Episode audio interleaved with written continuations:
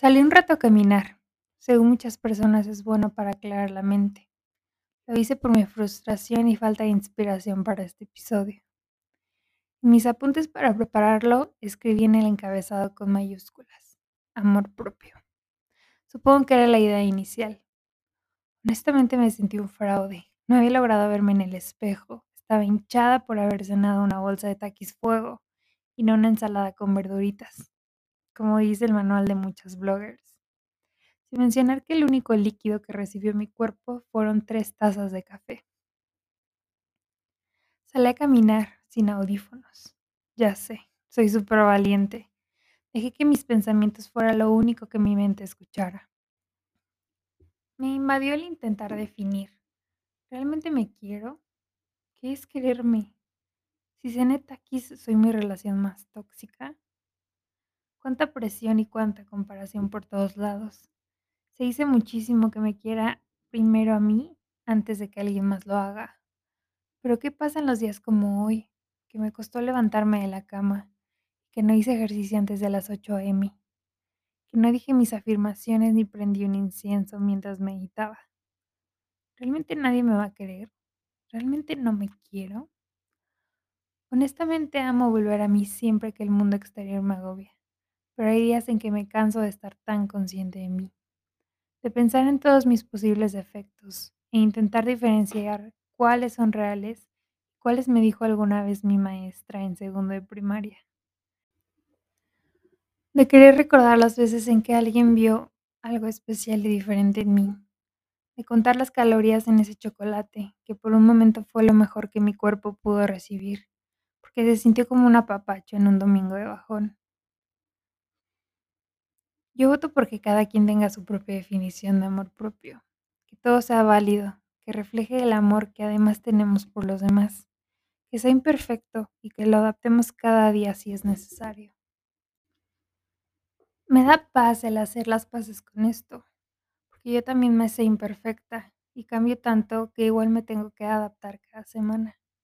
Hacer las paces con saber que no siempre mi cama es la mejor tendida, ni el menú del día el más elaborado a veces un arrocito con plátano es la mejor idea.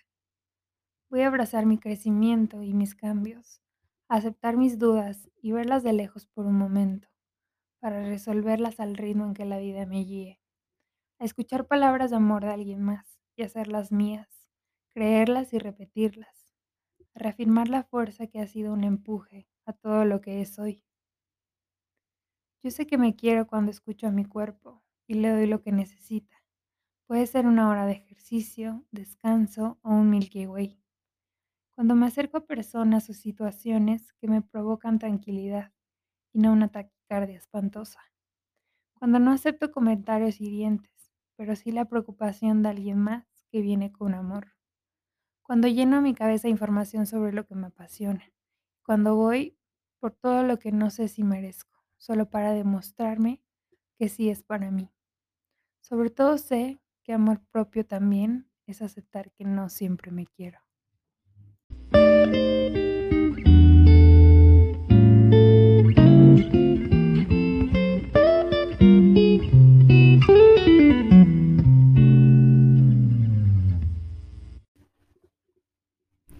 Hola, muchas gracias por escuchar este episodio. He estado pensando en el formato que le quiero dar al podcast la verdad es que este me gusta mucho, me gusta mucho leer lo que escribo. Siento que hay muchas cosas que no han salido a la luz y que creo que igual pueden conectar con otras personas. Esto lo escribí el otro día que realmente me sentía devastada, pues normal, ¿no? De, de humanos. Este, y que ninguna ropa me hace sentir cómoda, ni bonita, ni etcétera, etcétera. Y que aunque alguien más te diga como, wow, eres la más hermosa del mundo, te lo vas a creer. Pero, pues justamente platicaba el otro día con algunas amigas sobre todo esto del amor propio y la presión que muchas veces trae. Eh, ¿Cómo logramos poner presión en esto también, en algo que debería ser tan simple como querer? Eh, por eso por eso escribí lo que escribí. Creo que hay mucha paz en no ponerle tanta presión a esto, en simplemente hacer lo que creamos que es mejor para nosotros, que también aporte hacia el colectivo y que todo esto nos ayude a vivir en un mundo más de paz. Espero que les haya gustado muchísimo. Mm, muchas gracias por estar aquí. Me emociona, ya saben, me emociona el ver crecer esto. También quería contarles que mi primer episodio ya rebasó las 100 reproducciones. Y yo, pues no me la creo, porque, o sea, lo empecé a hacer yo creo sin expectativas, pero la verdad es que quiero hacerlo cada vez mejor. Entonces, pues gracias por inspirarme a eso también.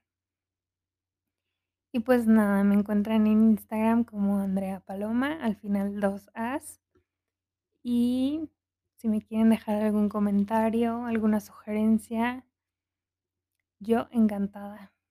Muchas gracias. Nos vemos el próximo lunes.